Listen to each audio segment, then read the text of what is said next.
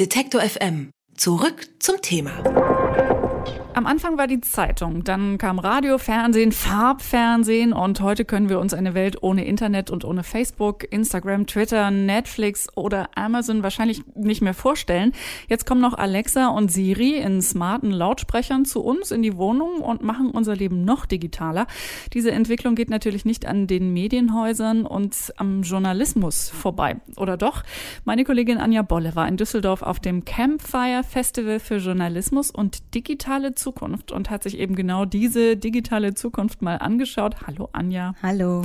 Wie geht's denn jetzt äh, weiter mit dem Journalismus? Was hast du gelernt? Was war dein Eindruck? So wirklich Angst oder Sorge um den Job hat niemand. Irgendwie wird es schon weitergehen. Da waren sich alle relativ einig. Ich habe auf dem Campfire Festival Johannes Meyer getroffen. Der hat mir vor fast zehn Jahren beim Lokalradio im Münsterland gezeigt, wie das mit dem Radiomachen so funktioniert. Und einer seiner ersten Jobs beim Radio war die Fußballberichterstattung für die Regional- und Kreisligen.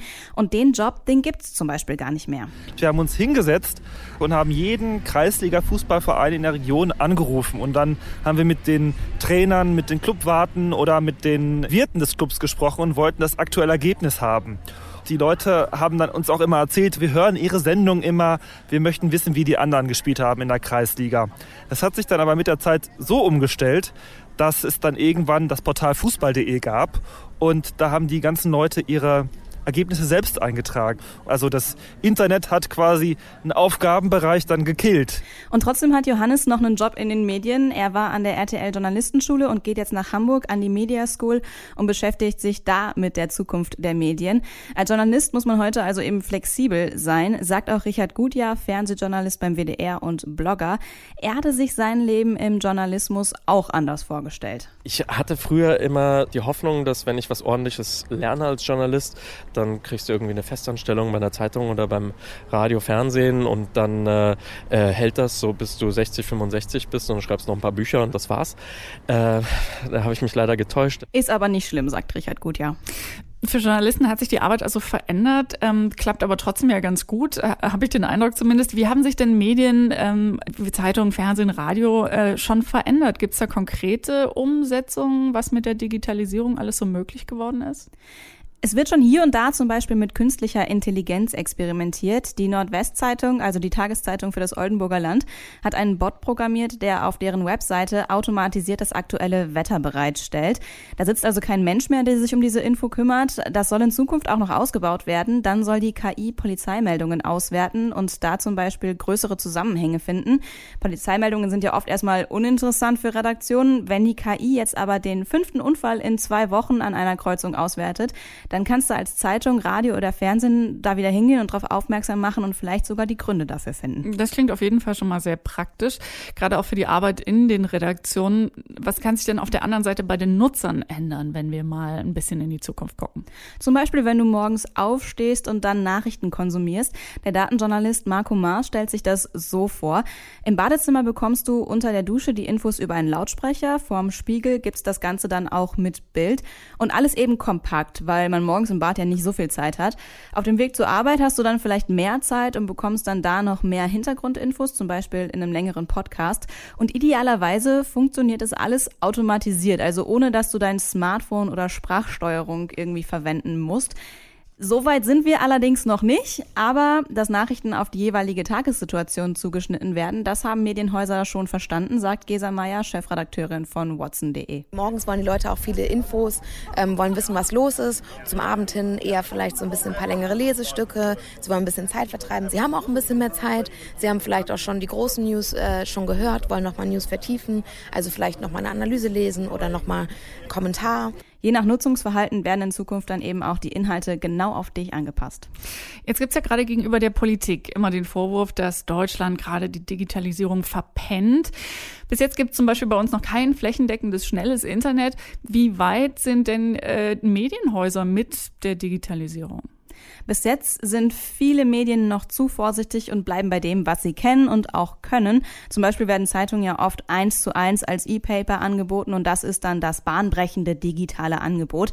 Aber Medien sollten sich mehr trauen, fordert Richard Gutjahr. Ich glaube, wenn sich die Welt radikal ändert, dann ist das Schlimmste, was du machen kannst, dich irgendwie da durchzuwursteln und auf deine alten Geschäftsmodelle zu pochen.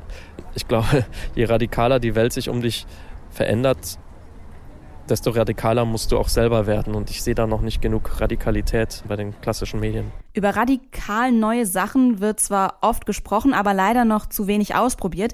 Meistens fehlen für Journalisten aber auch die Möglichkeiten und das Geld, eigene neue Ideen auch einfach mal auszuprobieren, sagt Johannes Mayer. Momentan habe ich eher das Gefühl, wenn Journalisten kreativ tätig sein möchten, dann müssen sie es nach Feierabend machen oder sie müssen es halt so nebenbei irgendwie machen. Es fehlen aber auch in einigen Orten die Anlaufstellen. Also ich bin total dankbar darüber, dass es sich mittlerweile wie mit dem Media Lab Bayern oder mit der Vorort NRW Stiftung, dass es da immer mehr Anlaufpunkte für Journalisten gibt, wo man sagen kann, okay, da wird man vielleicht auch mal mit einer exotischen Idee im Journalismus gefördert.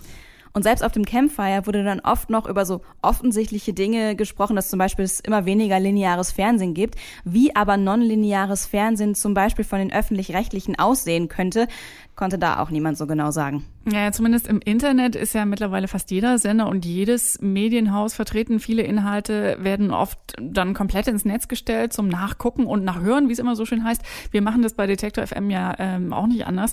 Aber wenn wir jetzt auch vielleicht mal einen Blick in die sozialen Netzwerke werfen, da haben Medien ja oft mit dem Fake News Begriff äh, zu kämpfen.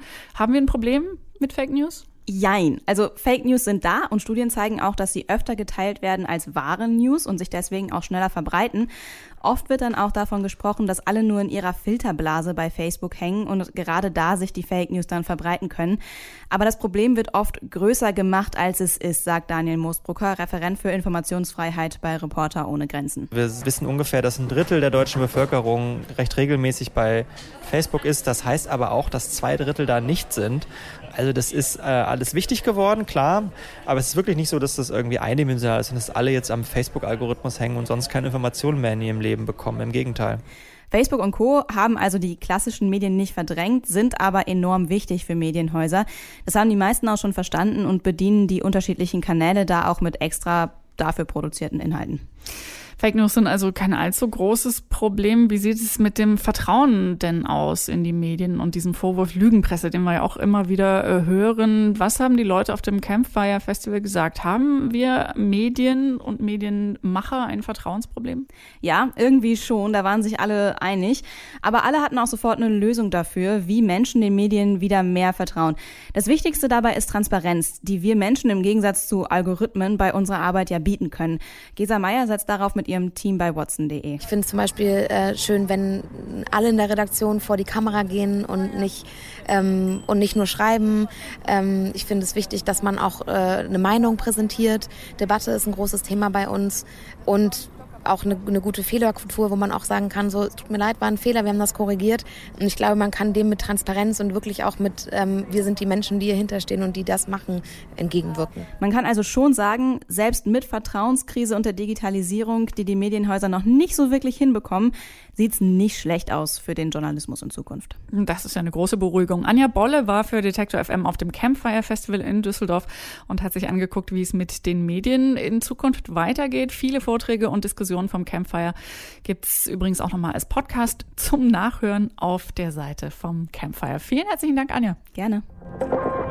Alle Beiträge, Reportagen und Interviews können Sie jederzeit nachhören im Netz auf detektor.fm.